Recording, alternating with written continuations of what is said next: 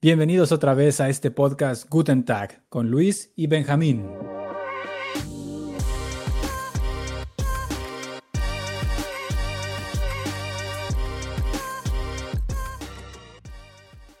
Así es, bienvenido Benjamín, ¿cómo estás? Hola, bien, bien, como siempre, con frío. Con frío, sí, ya, ya te vi que estás con, con, Ah, bien con una. Sí, sí, sí. Sí, Yo aquí con la calefacción al máximo, a nuestros menos 6 grados hoy. sí. No, a mí se me olvidó prender la calefacción de uno del cuarto en el que estoy, entonces por eso Ah, ok. tuve que tomar medidas. Ok, ok. Y sí, bueno, seguimos todos en home office, así que ha cambiado un poco, yo creo, lo que es el ambiente de trabajar en una startup, pero bueno, sería un poco interesante recordar, como por nostalgia, de aquellos tiempos en los que uno trabajaba en una oficina y, y pues cómo es, ¿no? Trabajar en un, en una startup en Berlín. Así es. Berlín es una ciudad vibrante, joven y llena de personas que innovan. Esto ha dado que en lo largo de los últimos 15 años se haya desarrollado una cultura del startup. Startups son empresas pequeñas que tienen ese potencial de volverse empresas millonarias. Y aquí en Berlín hay muchas que han empezado de esa forma. Quizás ha sido porque hace 10 años o hace más de 10 años las rentas eran muy baratas, habían muchas fábricas abandonadas las cuales eh, acondicionaron como oficinas y eso motivó a muchos jóvenes de toda Europa a venir acá y empezar nuevas empresas, sobre todo en empresas de Internet. Hoy Berlín es uno de los hubs más grandes en tecnología, de información. Muchas empresas de Internet, de e-commerce, de inteligencia artificial están abriendo aquí e incluso empresas grandes como Google, como Amazon, están abriendo nuevos centros de desarrollo aquí. Y bueno, ese es Berlín y hoy vamos a hablar cómo es trabajar en una startup. ¿Tú trabajaste mucho tiempo en México o no antes de venirte acá? Más o Sí, menos. ¿no? más o menos, algunos años. Sí. Pero sí, la, trabajé remoto, trabajé en oficinas y Yo siempre Entonces, tuve esa como curiosidad de ver cómo era trabajar en una startup, como los así tipo Silicon Valley, pero, pero bueno, pero aquí en Alemania. Yo ya había visto como algo de que estaba creciendo una cultura de, de startups y pensé, "Mm, estaría interesante. Y pues ya que no tenemos visa para irnos a, a Silicon Valley y no nos quieren para trabajar allá, pues pensé, ok, vamos a probar aquí y bueno, aquí es donde hemos podido experimentar esa, eh, ¿cómo se dirá? Ese ambiente, esa aventura, ¿no? sí, así es. Sí. ¿Tú qué, cómo has sentido la diferencia de trabajar en México y venirte a, a trabajar en una startup? Eh, al principio estresante, la verdad. ¿Sí? Sí, em, cuando yo llegué aquí, el nivel es diferente. Sí hay más nivel aquí, o en comparación al menos del trabajo en el que yo estaba, este, porque como hay mucha gente que se dedica a eso, tienen mucha, hay mucha información que tú puedes obtener de todos lados. Por ejemplo, eh, digamos que antes se podía encontrar eventos en los que podías ir y escuchar la plática de, no sé, del director de tecnologías de alguna empresa que era famosa o que es famosa o de algún Sí. startup que está en desarrollo y ellos nada más presentaban algunos de los problemas o alguna de las cosas que estaban desarrollando en ese momento y lo compartían con todos. Y era como, no sé, este, completamente informal o casi informal. Tú nada más ibas a la empresa, incluso a veces ellos tenían este, eh, bebidas o tú pagabas por la bebida o ya al final se organizaban y pedían pizzas o lo que sea. Entonces Hasta eso estaba... estos eventos, estos meetups. Sí, exacto. Y eh, básicamente eran, eh, de- yo desde el punto que lo veo, eh, había dos razones para hacer eso. Uno era para eh, reclutamiento, porque muchos de ellos también te pedían, oye, pues si quieres registrarte o si estás interesado en otro de nuestros meetups o so- lo que sea, este, y ya te contactaban. Y la otra era para este crecimiento de compartir la información, compartir el conocimiento. Porque podía, por ejemplo, esa vez ir uno de la misma empresa, pero a la siguiente iba otro de otra empresa y personas que eran o que son muy capaces en lo que hacen, que tienen mucho conocimiento y que lo comparten muy bien. Sí. A mí, sí, una de las cosas que me gustó fue esa, esa comunidad que había de, startups. E ibas a un evento y habían como tres personas haciendo un pitch, así presentando, no, pues yo tengo una plataforma para conectar. Había uno que decía era productores de video y gente que hacía animaciones. Entonces, así como para hacer eh, producciones animadas, ¿no? Entonces, conectar a, a, gente que sabe hacerlo y gente con ideas, ¿no? Era una. La, esa no existe, no, no pegó, pero bueno, ahí estaba, estaba ahí esa idea y estaban desarrollándolo. También recuerdo, o sea, varias personas presentando ideas, unas ideas así aburridas, otras unas ideas locas. Y una, por ejemplo, me acuerdo que presentó una idea así, esa es mi app, se llama Captain Cook y voy a presentar recetas, este, las mejores recetas de bloggers. Y yo dije, ah, bueno, suena eh, interesante, pero no sé. Y después vi que sacó la app y después juntó no sé cuánto dinero de inversiones y lanzó la app, abrió una, una oficina en San Francisco y me quedé, órale, esta morra sí se movió. O sea, y eso es lo que me gusta. O sea, ver gente que tiene ideas y que viene de todas partes de, pues de Europa o del mundo incluso, a, a probar suerte. Y, y eso, eso, es algo que me, me, me, me, impactó y se me hizo muy diferente a lo que era trabajar en México, que eran, pues, donde yo trabajaba, pues eran, le hacíamos programas a empresas locales. Y si te va mejor, le haces em, eh, programas o, software a empresas gringas. Pero nunca hacía un pro, trabajar en un lugar donde estás desarrollando un producto que va a salir al mercado y puede revolucionarlo. Y eso fue lo que a mí me interesó. Sí, sí, es que es la diferencia. Este, de trabajar, es como tener un cliente.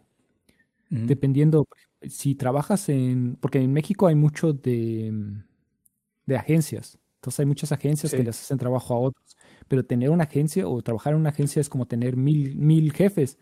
Al final, ellos van a decidir en cuál proyecto tú vas a estar trabajando, pero siempre, siempre vas a tener un proyecto diferente y al final el proyecto nada más es como hacer lo que funcione, digamos, y ya, y ahí se acaba.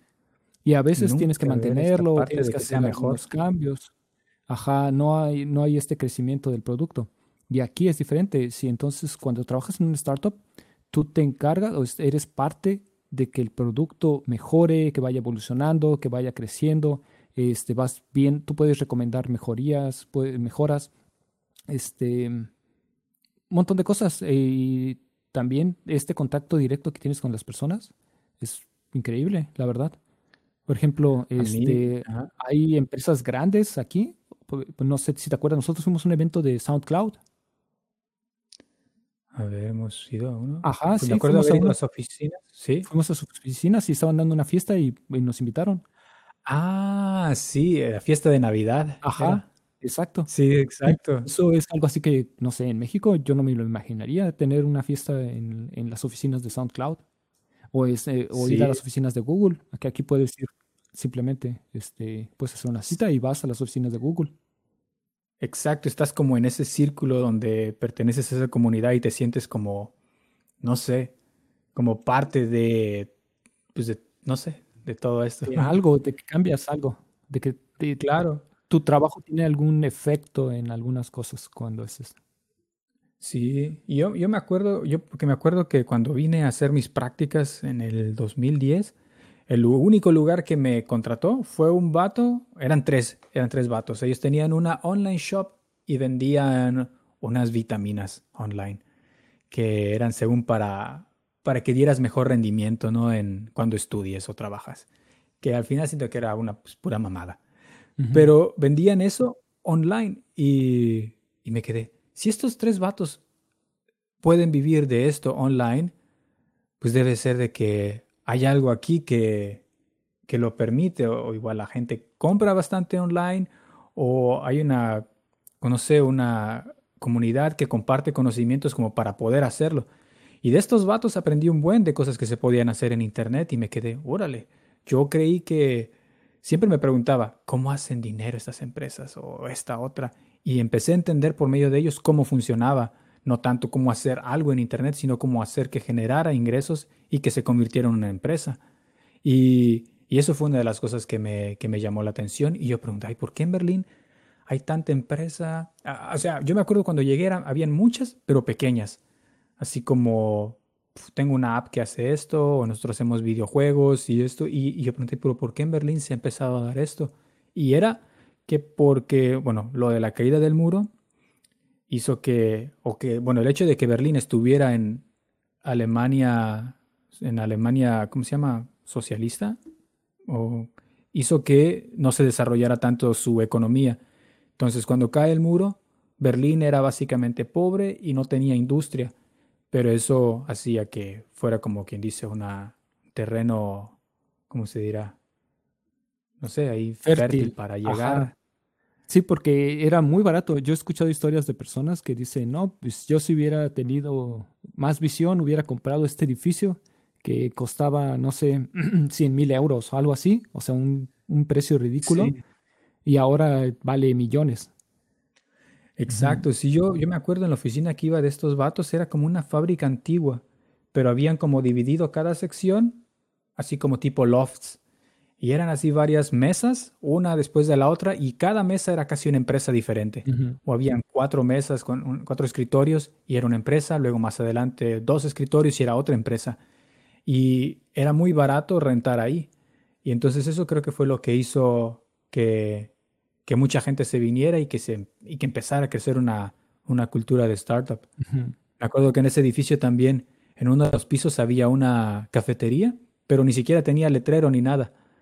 Y ya abrías y estaban ahí todos, ¿no? O sea, como ese típico, ese, esa gente típica de startup, todos así jóvenes, medio hipsterones y todo. Y en la cafetería, pues ahí te servían almuerzo y todo, ¿no? Y solo sabías de ese lugar si, es, si trabajabas en el edificio o si alguien te había dicho. Y eso se me hizo como que algo así como que, órale, o sea, muy, muy interesante.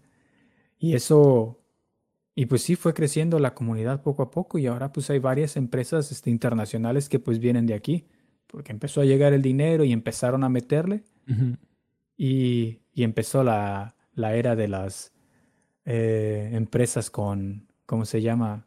Con bebidas gratis y café gratis y todo lo que quieras. Sí, estaban, eh, intentaron hacer un poco, o todavía, eh, lo de Silicon Valley.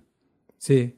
O tomar el mismo modelo de, empresa en el que tú tienes eh, todas estas libertades y por eso, pues, creen o tienen la idea de que la productividad va a ser mejor. Que sí tiene, sí tiene alguna, algunas de estas cosas, sí tienen sentido. Por ejemplo, si hacen más cómoda la forma en la que tú estás en la oficina, pues no te vas a querer ir de la oficina. O sea, si en la oficina tienes desayuno, tienes este, bebidas de todas las que quieras, si ahí mismo puedes cocinar tu comida, si ahí mismo puede, o ellos mismos te dan la comida, que es el caso de algunos, este, o sea, ahí lo tienes todo. Entonces, pues, ¿para qué vas a tu casa? Ahí es una forma de, tiempo. de mantenerte ahí. Este, también esto de las horas flexibles, de que nosotros podemos empezar a hablar que queramos siempre y cuando no afecte la, eh, otros meetings. Claro. Entonces, hay personas que empiezan a las 7 de la mañana y hay otros que empiezan a las 10 de la mañana. Y pues sí. Eso fue lo, lo, más, lo mejor que cuando ya empecé a trabajar bien, bien acá, y pregunté, ¿y a qué horas empiezan? No, pues entre 8 y las 10 de la mañana y de ahí 8 horas. Y yo me quedé, wow excelente. Sí, sí, porque para mí también. Tengo que estresarme por llegar a las nueve. Y luego me acuerdo que me preguntaban amigos de México, ¿y, a qué horas entras? No, pues como a las nueve. ¿Y cuánto te dan de tolerancia? Es la, Ajá, sí, tolerancia? no, o sea, yo a, mí casi, bueno, no me despiden, pero casi renuncio por eso en mi otro trabajo. ¿Ah, porque, ajá, teníamos una tolerancia de, de 15 minutos y luego media hora pero por ejemplo, si eran tres amonestaciones de 15 minutos, ya era media hora. O sea, ya te quitaban un día de, salario. ¿A poco? Y no te podías ir. O sea, tú llegabas, digamos, eh, 8.30, 8.31 y ya te descontaban el día. Y lo tenías y te tenías que quedar. Ajá, entonces eso no tenía sentido para mí, porque si no te quedabas a trabajar, entonces te ponían una, eh, no me acuerdo qué tipo de sanción se llama. poco? Ajá. Y ¿Carta ya con tres, ajá, algo así, y ya con tres de esas te, te pueden correr. No manches, Este- cuando al final no tiene sentido. Llegas media hora tarde, pues te quedas media hora después y ya. Ajá, exacto. A menos que haya sido una junta importante a la que llegaste tarde, pues dices, ok, ¿no? Sí. No, entonces muchas de esas cosas fueron así de una razón por la que yo ya no quería trabajar en, en la otra compañía. Sí, yo me acuerdo acá también. Bueno, aquí la primera cuando llegué fue eso. Y antes en Berlín lo que había era una también, también siendo lo que ayudó a crecer a Berlín es que antes existía esta cultura de contratar practicantes, que era básicamente contratar mano de obra barata, mano de obra barata. Pero sí les pagan, porque por ejemplo en Estados Unidos no les pagan, que esa es la diferencia. Pero en Estados Unidos creo que tienen que ser estudiantes. Acá no. Acá cuando llegué a trabajar era un bastante gente que había estudiado no. Geografía o esas carreras que nunca encuentran trabajo Ajá. y los contrataban de practicantes, por ejemplo, en empresas de internet para escribir blogs, para enseñarles online marketing, para poner Facebook ads y ese tipo de cosas. Y a veces estaban contratando, por ejemplo, con este compa que tengo, que, donde trabajé, que tenía una empresa de una agencia de marketing de, eh, eh, ¿cómo se dice? De SEO, de Search Engine Optimization. Y lo que tenía era puros recién egresados de cualquier tipo de carrera.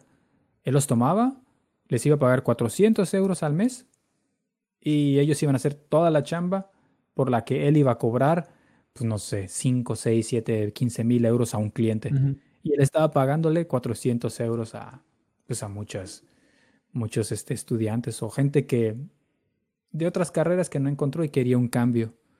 Y de ahí siento yo que creció mucho porque, por ejemplo, si dijéramos, pues vamos a hacer un periódico online, ¿no?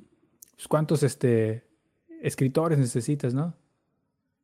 Te jalas a unos cinco es- este, personas, les dices, te voy a pagar 400 euros al mes y empiezan a hacer crecer tu, tu página, ¿no?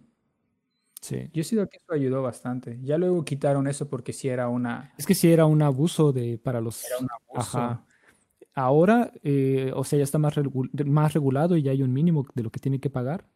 Este. Entonces, yo lo veo bien, la verdad, porque eh, sí era un abuso. o sea, él- él se estaba aprovechando de los empleados. Eh, Exacto. tú le estás pagando una nada y estás obteniendo un beneficio por eso, es, este, sí, sí es un abuso. Y luego era seis meses y, y ya te echaban. Ajá, y luego ni siquiera, bueno, por lo menos ellos no te prometían el puesto, porque A- yo a de- veces sí. a veces sí, o Sí decían, no, y si todo sale bien y si no, y si estamos contentos contigo, pues te podemos dar un contrato bien. Chale.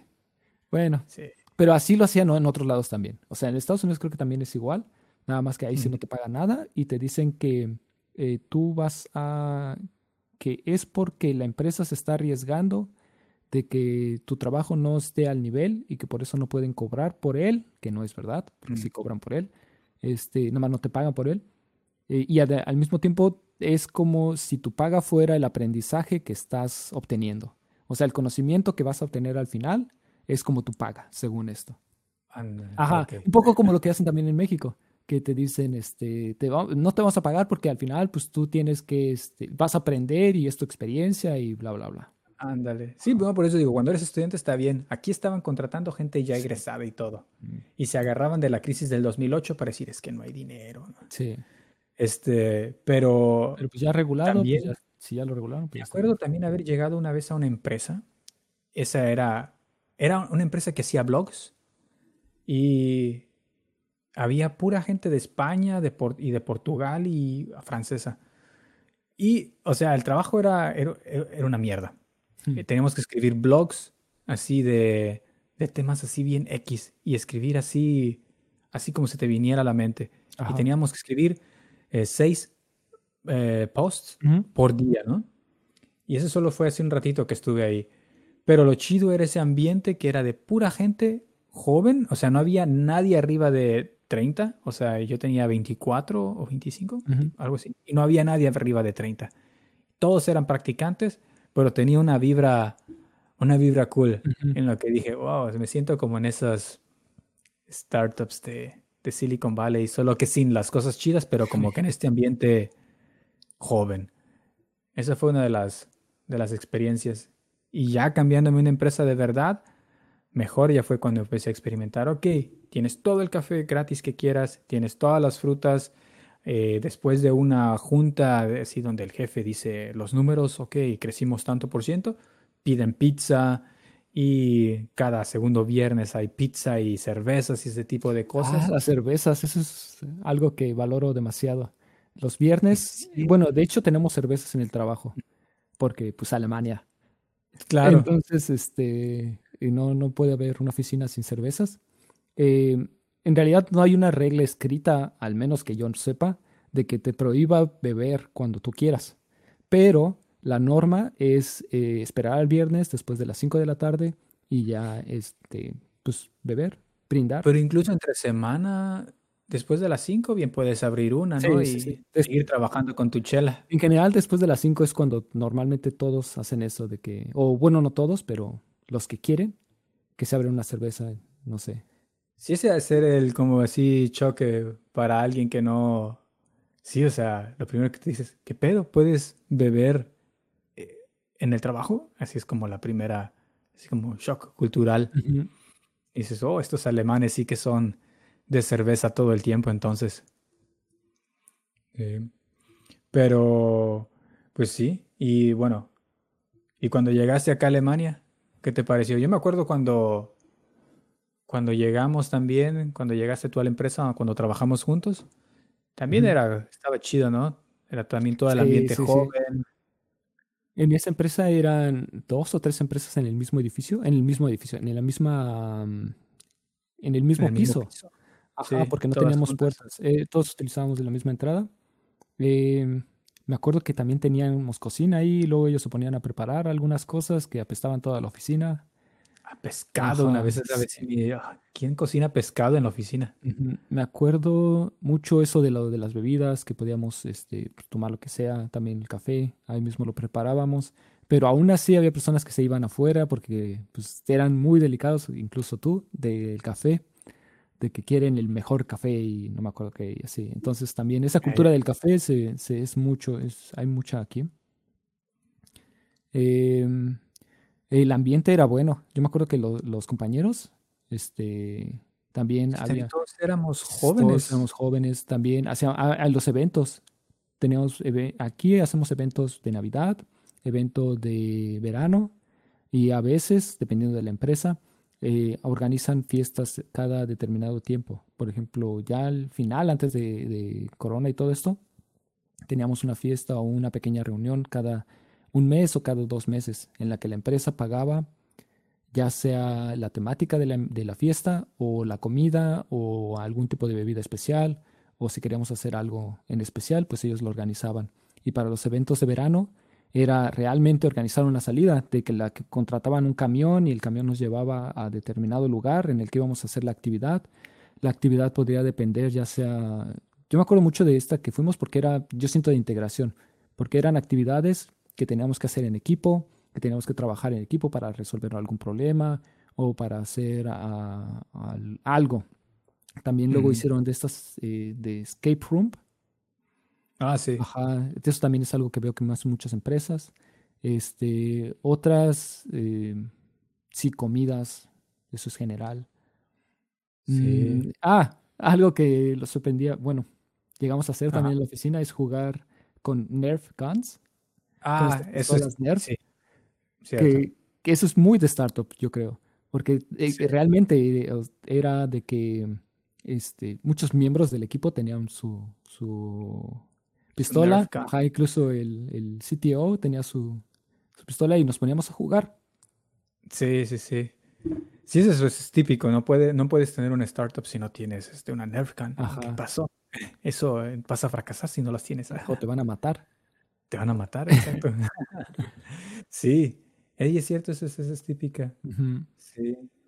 Entonces, aparte de eso, también otros beneficios que te dan yoga, que te dan este Sí, o sea, los, los tienen consentidos, la verdad. O sea, yo sí se lo, lo veo desde el punto de vista de México y aquí en Alemania.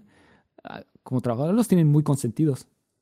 Sí, ¿verdad? O sea, ajá, porque es eso de que clases de yoga, clases de alemán, Ajá. Frutas gratis. Y eso de las frutas, pues algo que ni cuesta tanto, ¿vea? Pero pues como aliviana. Sí, pues en la mañana que te quieras de hacer un desayuno o algo, o ya se me hizo tarde, chin, no traigo para comer, o algo, pues, porque eh, yo me acuerdo, ajá, la otra empresa era de que, eh, típicos godines, nosotros salíamos, decíamos, no, pues ya son las 11, va a ser, eh, todavía no es la comida, pero es como la merienda, pues vamos aquí a las gorditas de Doña Ajá. Chola, ah, este, y ya, y era tiempo que perdíamos o que nos distraíamos del trabajo. Porque era de que uno se lanzara o más de una persona se lanzara a ir por, por la comida, regresara, luego los que nos sentábamos en la cafetería a comer, este, sí, era un desperdicio de tiempo. Y en cambio aquí cada quien agarra, llega, toma su fruta, se prepara lo que quiera, este, y va, se sienta en su escritorio y empieza a comer. Mm, cierto. Sí, y bueno, lo que Berlín también tiene, bueno, y lo que he notado en los startups, a diferencia de las empresas tradicionales alemanas, la gente empieza más tarde en los startups. La gente empieza tipo 9, 10, Ujú. porque en las empresas alemanas, las alemanas de verdad empiezan a las 7 u 8 de la mañana. Sí. Pero Berlín, como siempre, la excepción en todo, y en este caso los startups aún más, porque sí, yo incluso donde trabajo ahorita, o bueno, en todos los trabajos que he estado, si llego a las, antes de las 9, no hay nadie. O sea, o hay una o dos personas. Y ya llena está la oficina a las 10. Pero cuando le comento a alguien de Alemania, pero que no es de Berlín, ¿a qué horas entras? No, pues como nueve y media. Tan tarde. Y yo digo, pues antes de las 10 es temprano. Y dice, no, yo empiezo a las 7. Y yo digo, oh, qué cosas. Pero bueno, salen súper temprano. Sí, pues han salido a las 4 o 5 de la tarde máximo. Máximo a las 5. Sí, yo creo Sí. como 4 de la tarde. Pero también se, se, es irse a dormir temprano. Mm, Pero eso sí tienen aquí los alemanes, ¿no? Que ellos, no es como en México, aquí ellos, si terminan a las 3, a las 3 se van. O sí. si les toca hasta las 5, a las 5 se van. Nada de que les toca media hora más solo para que vean que, que, para que el jefe vea que le estoy echando ganas. Ajá, exacto. No, aquí es de ya hice lo que tenía que hacer, ya no voy a hacer más, este, y ya lo que haga de más ya es improductivo, ya no es eficiente, entonces ya no, ya no estoy concentrado, ya. Sí, sí, sí. O, sí, o más bien es también quizás de que si te quedas mucho tiempo después del trabajo, es porque no eres este, eficiente. Que si terminas bien a tu hora es porque sabes lo que estás haciendo. Y eso es algo que sí me gusta Sí, de acá. Porque sí, sí, no, no te van a tener ahí nada más en caso de que o para que este, se vea que hay gente, lo que sea, no, no, no te van a. Sí. ¿Y qué es la, bueno, qué piensas que es lo, ma- lo, lo malo de trabajar en una startup? Lo malo es la... Una puede ser la inseguridad, porque por ejemplo, eh, no sabes si el startup va a estar vivo el siguiente año o en dos años, porque Ujú. depende mucho de los inversores. Yo me acuerdo que me Sí. contaste una vez de que eh, llegaste a la empresa y te dijeron, no, pues ya, ya cerramos mañana o algo así, o el próximo. O ha habido historias así en las que contratan a alguien, llega a trabajar Ah, un día y luego te dicen, no, pues ya son los últimos días, ya, ya vamos a cerrar. Me tocó de alguien que conocía de que sí le, lo contrataron y antes de que empezara le llamaron para decirle que la empresa ya había decidido cerrar. Y él así de. "Ah, apenas iba a empezar y ya desapareció la empresa. Y de, ¿qué, qué cosas? Pero sí, Sí, eso entonces esa sería una desventaja. Porque Porque eso sí, no, la- eh, ah, ajá, como este, son no, empresas que no tienen, eh, que no generan ingresos, o sea, que no tienen, bueno, a muchas de ellas, porque son startups. Entonces al principio es pura inversión y ya después es cuando empiezan a tener este, ganancias. Pero si no alcanzan a llegar a tener esas ganancias, entonces la empresa, pues básicamente existe porque los inversores quieren. Pero si algo pasa con los inversores, entonces se acaba la empresa. o si se empiezan a gastar el dinero a lo estúpido en, Ah, también. en- en- por ejemplo, tengo amigos, por ejemplo, que se los llevaron a... En la primera semana, esa de fiesta de verano, se los llevaron... ¿A dónde fue? Cerca de Barcelona, o sea, a una de las playas. Rentaron una, como un tipo mansión para toda la empresa y había alcohol eh, eh, ilimitado, estaba la alberca, rentaron un yate donde hicieron fiesta, los vuelos obviamente estaban pagados y ¿cuánto dinero no cuesta todo eso? Entonces si la empresa después se va a bancarrota, es como que, hey, ¿qué esperabas?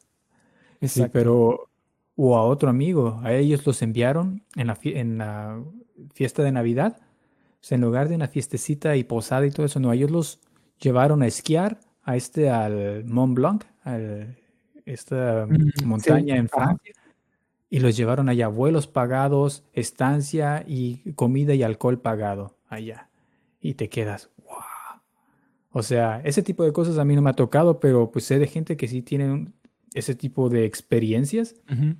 Pero si la empresa luego se ve en problemas, bueno, ya sabes, ahí dices, oh, pues con razón, en lo que se andan gastando la lana. Sí, y es que al principio no les importa, al menos a los eh, a las personas que trabajan en la empresa empiezan a gastar como si tuvieran, como si no se fuera a acabar. Exacto. Y además, eh, pues digamos, estás creando una nueva empresa, entonces tienes que comprar equipo, tienes que comprar este muebles, mesas, todo eso, y pues buscan lo de mejor calidad y se ponen a, no, no les importan los gastos, en, dependiendo de cuánto es lo que hayan conseguido. Entonces al principio se les hace mucho dinero, pero no toman en consideración que ese dinero puede que se acabe en algún momento y que para ese entonces ya deben de estar eh, generando ganancias. Ajá. Sí, yo me acuerdo también una de las empresas que estuve trabajando nos daban martes, miércoles y jueves nos lleva, nos iba un catering y nos llevaba este comida, pero así buena, o sea, así, nada que solo pizzas y ya, sino que, sino que como que platillos así interesantes y ricos, y tres veces a la semana. Y eso era porque no teníamos muchos lugares para comer, entonces el jefe dijo, ah, pues voy a contratar un catering. Y me quedé, órale, nada mal. Y la máquina de café también era buenísima y, y todo eso y me quedé, ah, no está nada mal. Cuando la empresa le empezó a ir mal en dinero, pues lo primero que nos quitaron fue el catering, la comida gratis. Obviamente. Entonces, pues, obviamente. Habían creo que hasta comprado una obra de arte que les había costado 20 mil euros. ¿Y para qué? O sea, no tengo idea. El jefe era así de esos extravagantes, ¿no? y, o sea, todos quejándose de que para qué compra esa, esa obra de arte. Era como una avestruz disecada o algo así, no sé. Una, una mamada, sí. Y que 20 mil le había costado. Sí, no, no tiene sentido. Sí, pero pues se me hace interesante porque luego sí he visto así como son las este, empresas tradicionales y ahí sí se ve como de, de hueva, no sé. O lo que me cuenta la gente, que nomás es gente que tiene su contrato de por vida y trabaja lo menos que puede y, y ya. Mientras que en los startups como que requiere ese tipo de que estés integrado y motivado, ¿no? Sí, además es muy ágil, son muy rápidas las empresas, porque así es como se crean y así como se acaban, eh, también el trabajo es ágil. Al final estás compitiendo con otras otros startups que puede que estén haciendo lo mismo. Y una de dos, o se acaba el startup o lo compran. Ajá o el otro compra. Sí, entonces. Sí, o lo otro que me dicen siempre cuando me han contratado, sí, bueno, esto es una startup, aquí no hacemos los planes por año, aquí las cosas pueden cambiar en los siguientes dos meses, la estrategia puede cambiar. Entonces es algo que se mueve un paso bastante rápido y uno debe de estar siempre abierto al cambio. Pero a mí, en lo personal, sí me ha gustado esa experiencia. Sí, en general es agradable, es muy diferente a lo de México, eh, o por lo menos estas empresas en las que yo he trabajado en México. Mm, hay cosas que sí cambiaría, porque también por lo mismo hay algunos que se aprovechan, que de pronto este, ya no valoran lo que tienen. O esa es mi, mi sensación, ah. de que ya empiezan a decir, ah, ah pero este, esta comida no es este raw vegan o no tiene las suficientes, eh, ¿cómo se llama esto? El otro, el... Em, ¿Con esa proteína? No, no sé. Eh, ¿Orgánico? En los supermercados estos... Bio, bio, maldita sea.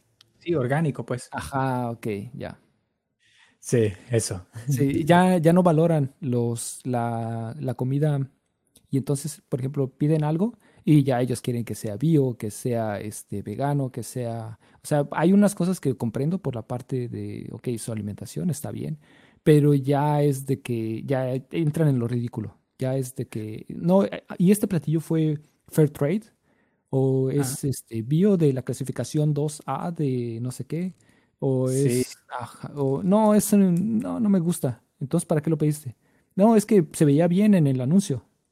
Sí, es que lo dan ya por hecho y, ajá, y, y es como que, güey, no, no en todas las empresas te dan, te dan esas cosas.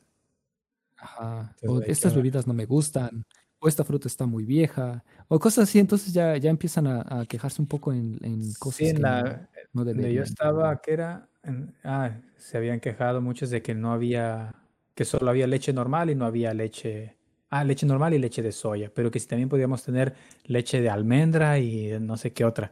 Y es como que el jefe sí, sí, sí dio un cagadón, güey. O sea, antes sí que tienen, o sea, porque en realidad no es obligación mía darles todo. O sea, no puedo pedir 10 tipos de leche. Hay de soya y la normal y punto.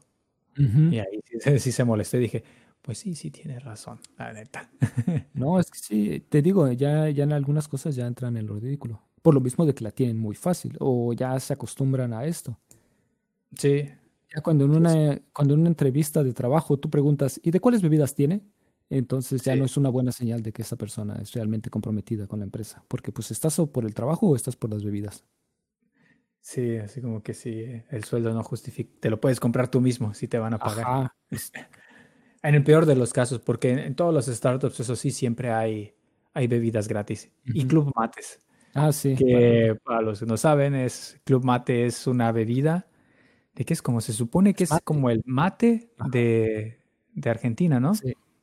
Pero los argentinos no dicen que no sabe nada. Ah, que puedo imaginarlo, pues es una bebida gaseosa. Este, y yo que sepa, no, no tiene nada de gaseoso lo que toman en Argentina. Pero yo he probado el mate y sabe a otra cosa bien diferente. Sí. Pero bueno, al final todos esos, todos tienen todos están tomando eso en los startups porque pues es algo que tiene un buen de cafeína. Ajá. y de hecho, el primer trago se ve bien feo. Sí, te cuesta un poco acostumbrarte al, sabor. Y ya... que te vuelves adicto a la, a la teína o lo que será lo que tiene. Sí, ya después te vuelves un poco adicto y sí te despierta bastante.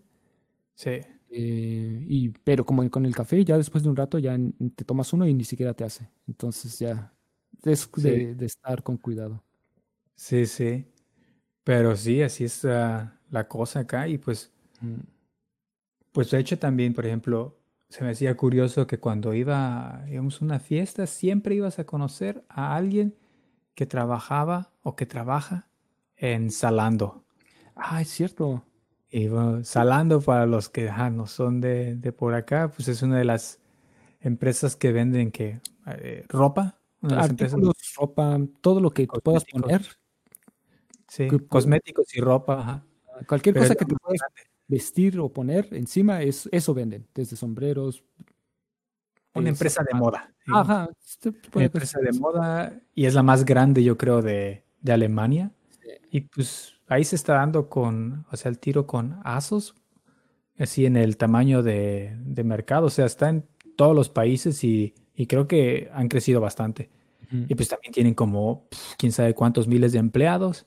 Y pues sí, te vas a una fiesta o una reunión, ah, sí, ah, mi nombre es tal y, cómo ¿y dónde trabajas? Ah, pues en, en Salando. Ah, ok.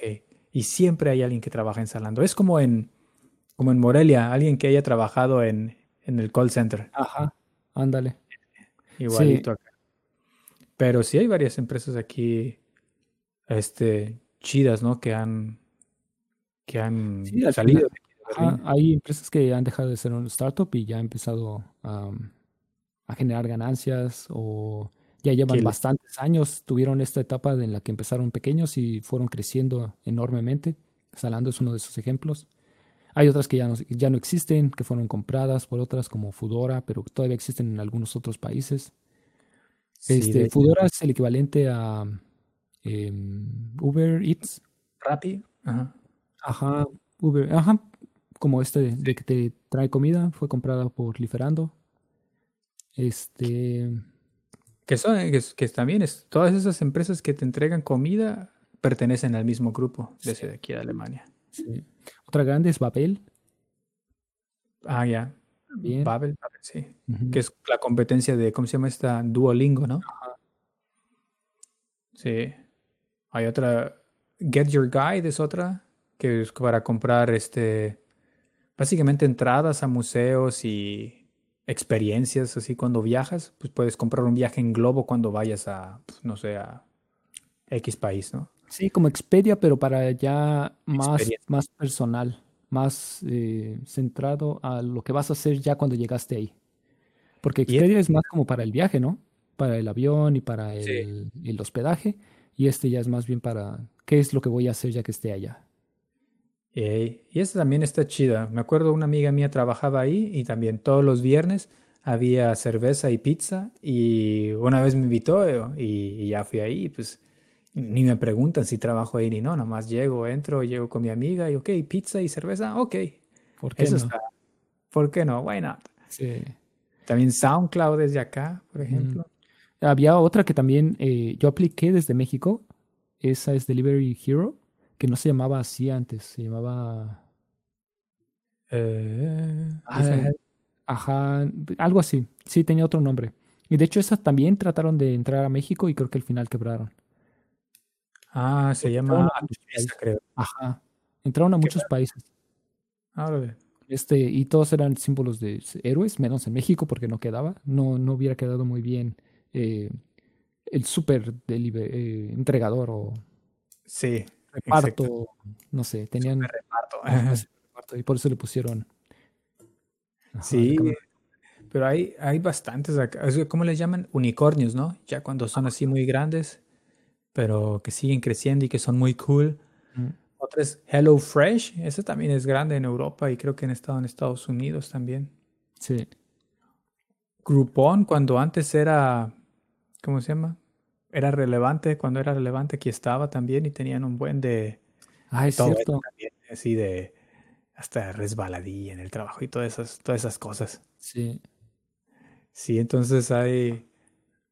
Ha cambiado, o sea, la, de, de ser empresitas así chiquitas a volverse ya monstruos. Hay muchas que son ya de ese, de ese tipo y es...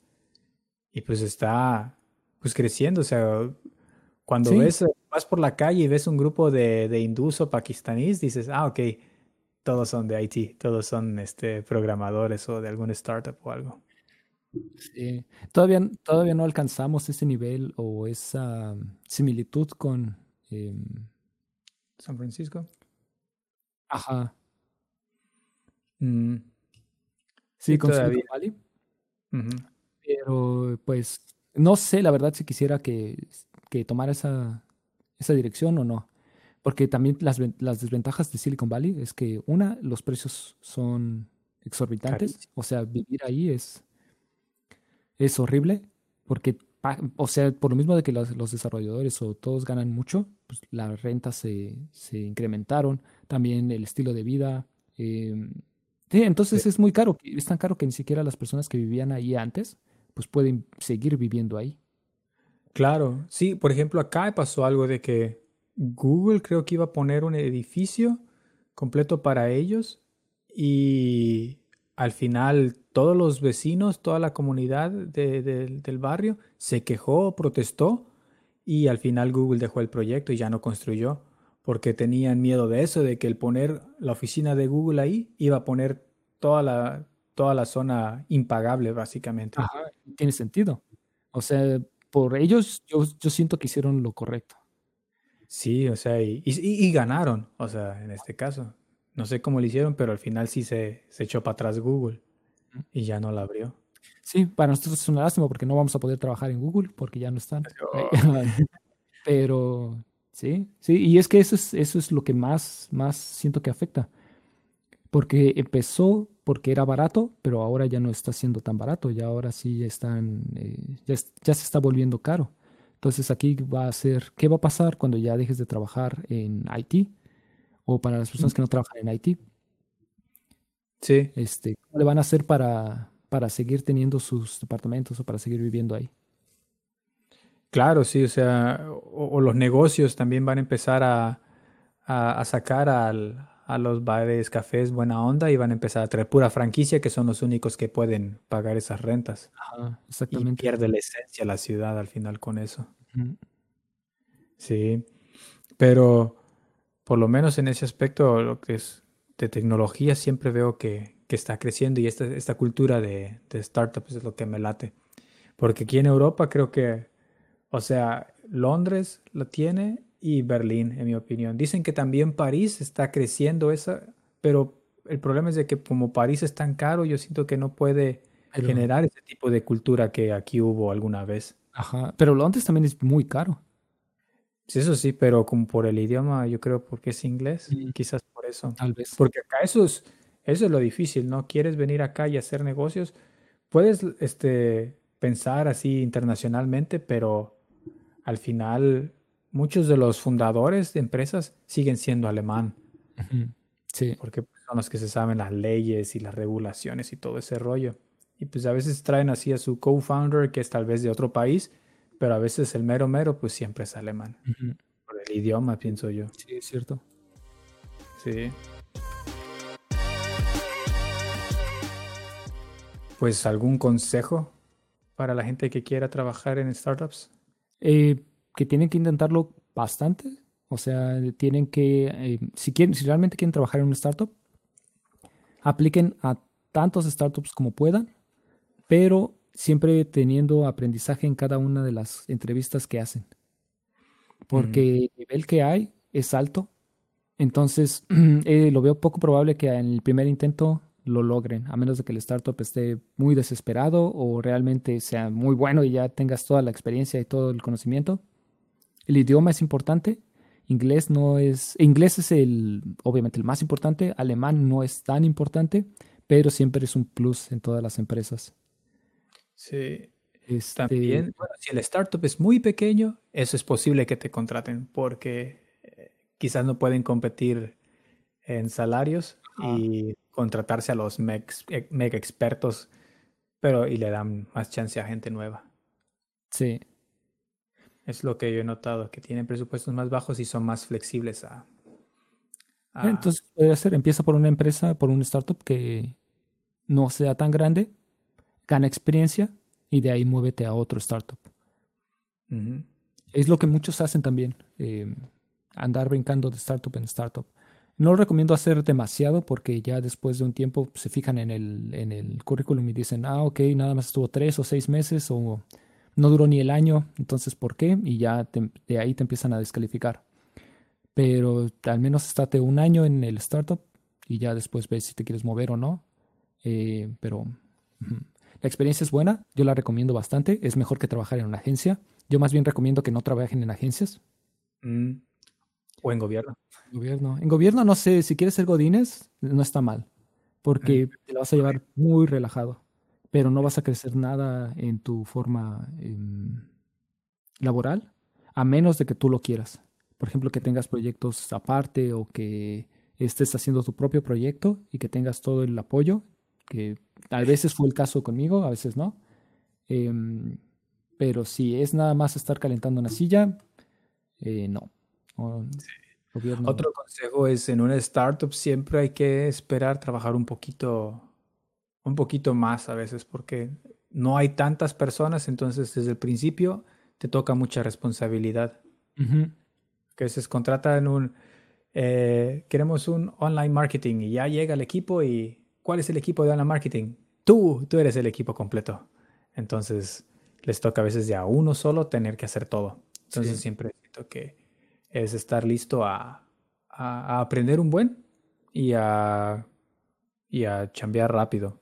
También eh, para las personas de Latinoamérica, no acepten todo el trabajo porque eh, también, o sea, por una parte está bien dar ese poquito plus, pero por el otro, por lo mismo de que nosotros damos mucho el plus, eh, hay veces que se aprovechan. Entonces, eh, ni tanta, ni, o sea, por ejemplo, es como el caso de este de las enfermeras. Como ellas son, ellas sí, por el miedo de perder su empleo o de que pues acaban de llegar o lo que sea, dicen, no, pues sí, sí me quedo al otro turno, este, pero al final lo están explotando. Y los alemanes, ellos van a decir, no, yo ya hice mi horario y ahí te las arreglas como puedes. Y la empresa o la, ellos tienen que ver cómo le hacen, porque no pueden obligarlos a estarse más tiempo o estar trabajando muchísimo más de lo que ya están. Ya ahí depende de cada quien. Claro.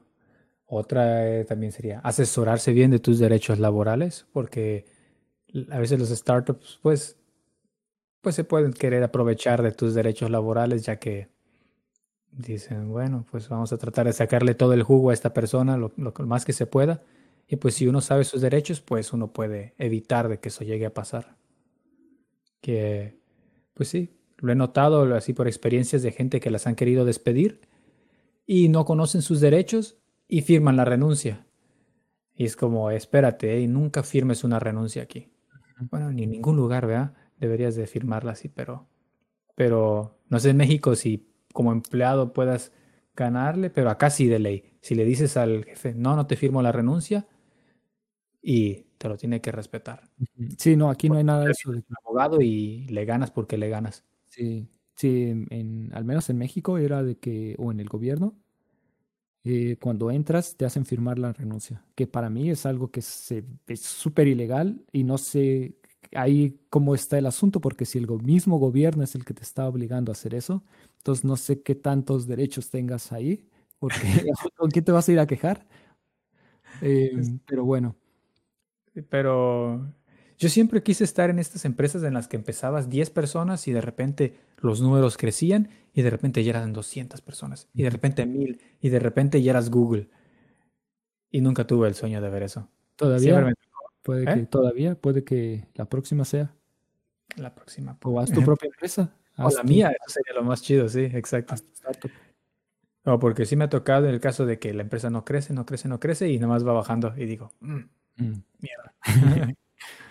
tengo que cambiar antes de que el barco se hunda. Y sí, hay veces que sí se hundió el barco, así que digo, ah, salte a tiempo. Mm. Pero sí, se la pasa uno bien, conoce uno gente. La gente que conozco en Berlín siempre ha sido gente que conocí en, estas empresas. Sí. Y ahorita no se puede, pero ya tal vez cuando se acabe todo esto eh, y ya estás aquí y quieres em, y estás trabajando en, en alguna empresa de aquí, eh, estos meetups o reuniones de programadores o desarrolladores o de cualquier cosa, porque no hay, hay de todo, de hecho. Sí, hay muchísimo. Vayan a ellas, eh, vale la pena. Y hay pizza gratis en la mayoría. En otros tú tienes que pagar, pero pues es una nada, o son dos euros, algo así, una bebida, lo que sea. Sí. Este, pero ahí conoces gente, ahí aprendes, de muchas cosas. Hay algunos que incluso dan eh, clases o tutoriales. Ellos mismos te enseñan a hacer cosas de, computación. Ah, co-learning le llaman, ¿no? No cobran nada. Tú simplemente lo hacen a algunos hasta por diversión. Sí, Ah, extraño, de hecho, todo es un buen. También había muchos breakfast clubs. Y sí, de diferentes temas, también de, de, product management, de marketing, de tecnologías. Y es así a las 8 o 9 de la mañana y llegas y es así como hay café y una plática sencilla y pues conoces gente y hay veces que hay, hay café o desayuno gratis y todo eso. O sea, es bastante activo Berlín cuando no hay pandemia. Así que bueno, es, así es como ha sido para nosotros trabajar en una startup y si tienen alguna historia que compartirnos, pues, pues háganos saber, ¿no? Así es. bueno, pues esto ha sido todo. Nos vemos en la siguiente y Guten Tag. Guten Tag. Auf Wiedersehen. Auf Wiedersehen.